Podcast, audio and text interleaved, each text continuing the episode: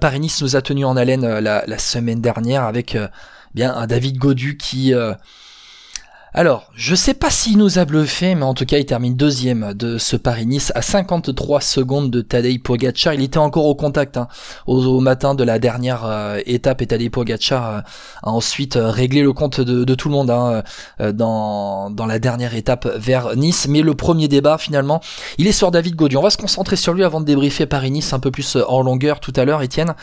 Étienne, est-ce que David Gaudu est maintenant dans la cour des grands?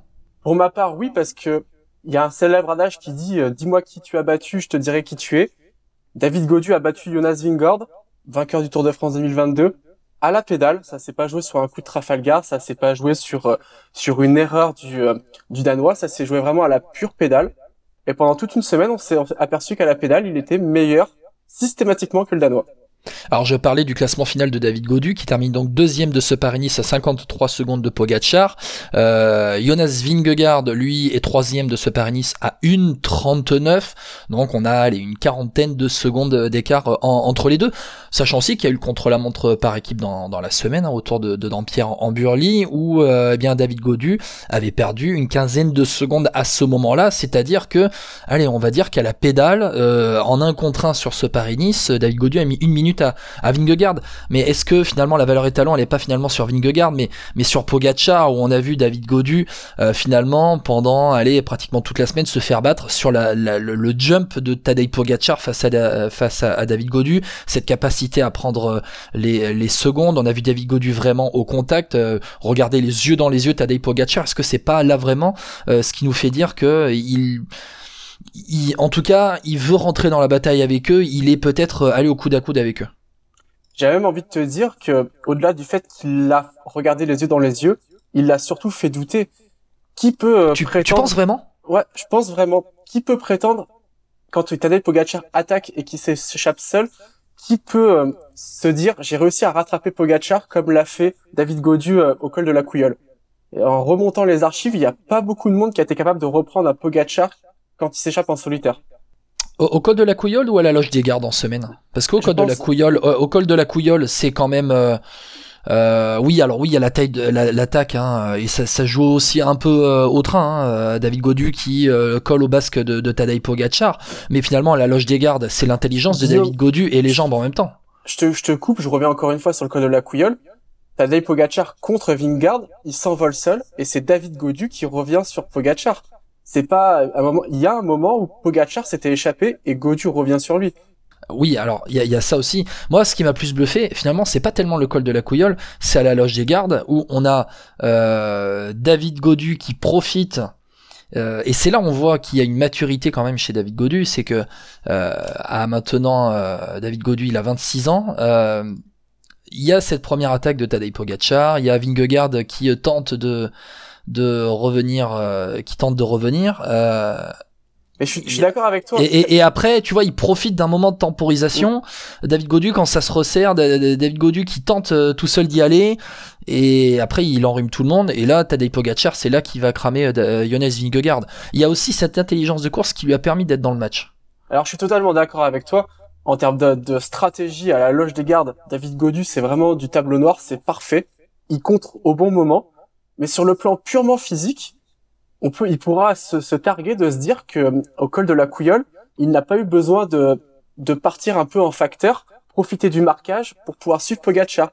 Non, il a suivi avec Pogacar à la meilleure de sa valeur, sans temporisation ni rien. Et c'est pour ça, je trouve que pour moi, ça fait une légère différence par rapport à la loge des gardes où on pourra toujours dire oui, mais David Godu, il a pu profiter de ces 20 secondes prise un peu en facteur. Si Pogachar avait voulu, peut-être qu'il aurait gagné avec 20 secondes d'avance. À la couillole, il n'y a aucune excuse ni rien. Goju était au même niveau que Pogachar. Point barre. Est-ce que c'est pas un petit peu dans la tête aussi euh, La loge des gardes a pu être un déclic et le col de la couillole est la confirmation. Et, euh, et d'ailleurs, moi j'ai une, petite frustration, c'est ce moment où David Godu en fait euh, enlève les deux mains du guidon pour s'essuyer les mains et c'est là où le sprint est lancé.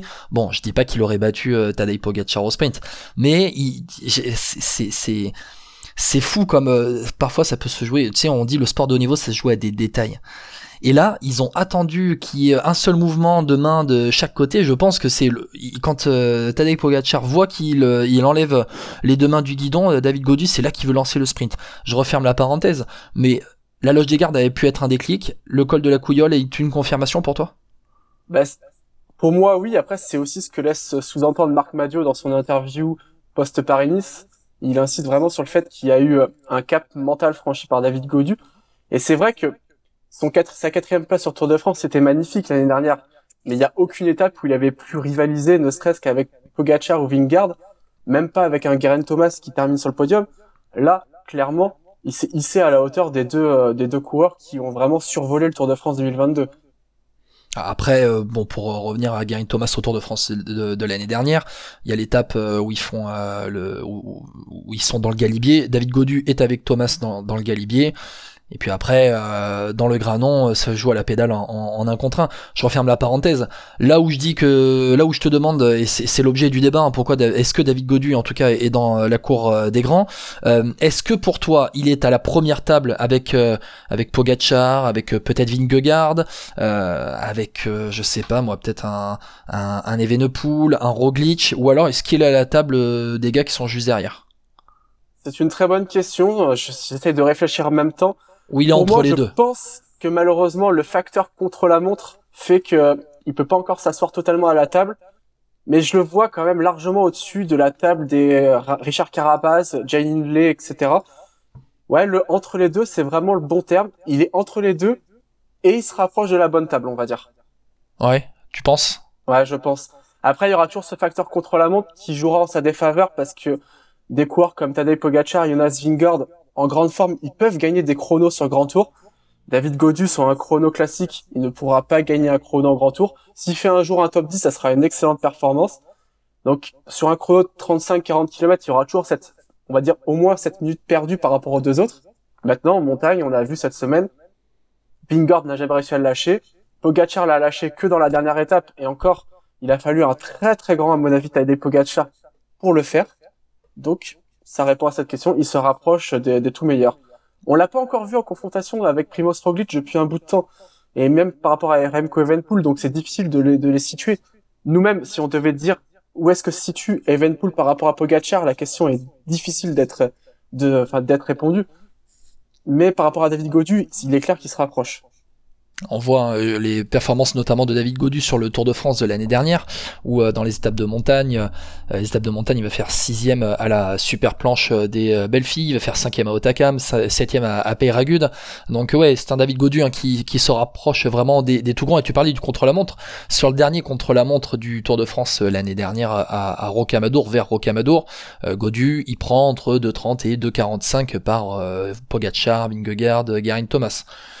Donc euh, voilà, ça situe un petit peu où est le niveau de, David Godu actuellement sur le contre-la-montre. Euh, on va clore ce débat. David Godu est-il vraiment dans la cour des grands?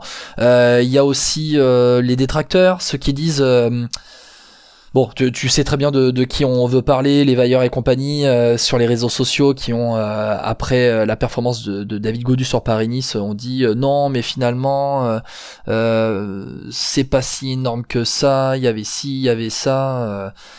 bon, tu, bah, toi, toi, t'en penses quoi? Guillaume, les chiffres, on peut leur faire dire ce qu'on veut, on peut les utiliser pour dire qu'une performance n'est pas normale, on peut les utiliser aussi les mêmes pour dire que la performance est normale Maintenant, concernant si on parle des, des purs temps d'ascension, c'était des, c'était des calculs qui étaient certainement très bons dans les années 90-2000. Maintenant, les revêtements ont changé, le matériel a changé. Il y a plein d'articles qui, qui sont en train de sortir en ce moment sur le vent de face. Le vent de face aussi, mais il y a plein d'articles qui parlent du changement de matériel. On parle limite de Formule 1 dans les pour les vélos modernes. Il y a forcément une incidence. On, tous les deux, nous faisons un peu de vélo euh, quand on a un peu de temps on sait très bien que si on chevauche un mulet à 500 euros ou une machine de guerre à 5000, ben, il y a ce petit kilomètre heure qui fera la différence rien que sur le matériel. Non, pas pour moi. pas pour moi. Non, non, mais je, vois, je vois ce que tu veux dire. Je vois ce que tu veux dire. C'est vrai qu'il y a beaucoup de choses qui ont changé, mais il y a quand même une sorte un peu d'hypocrisie qui tourne autour de, qui tourne autour de, cette performance de David Godu sur Paris-Nice, où certains ont dit, oh mais non, alors, euh, euh, enfin, il y, avait quand même deux camps qui se confrontaient en mode, euh, bon, David Godu et David Godu au niveau des Slovènes, tiens, regardez, ça vous interroge pas, et de l'autre côté de dire, non, mais si David Godu est au niveau des autres, c'est parce que les autres, ils en ont gardé sous la pédale. Ouais, ouais, il est clair que Pogacar, il en a vachement gardé sous la pédale. Il s'est amusé à attendre les autres au col de la Couillole. C'est sûr, je pense qu'il a pris beaucoup de plaisir. Non, mais c'est un, peu, c'est un peu ridicule. Je pense que Pogacar était à son maximum à la Couillole. Il était peut-être pas si impérial que ça. Et c'est aussi lié au fait que bah, David Gaudu a franchi un cap. Maintenant, euh, mais si on se réfère tout simplement à David Gaudu, je pense que sa progression est linéaire. C'est quelqu'un qui progresse d'année en année. Et euh, il y a rien qui me choque dans. Y a, on n'a pas vu de, de trucs choquants dans, durant ce Paris-Nice. Même la dernière étape de Tadej Pogacar, il, s'envole tout seul, mais il gagne pas non plus avec 5 minutes d'avance en est parti à, à 50 bornes. Il gagne avec 30 secondes d'avance. Ouais. Euh, Tadej Pogacar hein, qui euh, euh, pendant ce Paris-Nice a pris 50 secondes de bonification. Je suis en mm. train de j'ai les chiffres hein, sous les yeux. Euh, David Gognon en avait pris 24. Il avait fait le jeu. Hein, on voit notamment avec l'entente avec Arnaud Desmar et tout pour prendre des bonifications pendant ce, ce Paris-Nice. On va voir hein, ce que ça va donner pour David Godu cette saison avec dans les prochaines semaines. il est annoncé sur le Tour du Pays Basque, sur le triptyque Amstel Flèche Liège et aussi autour de France. David Godu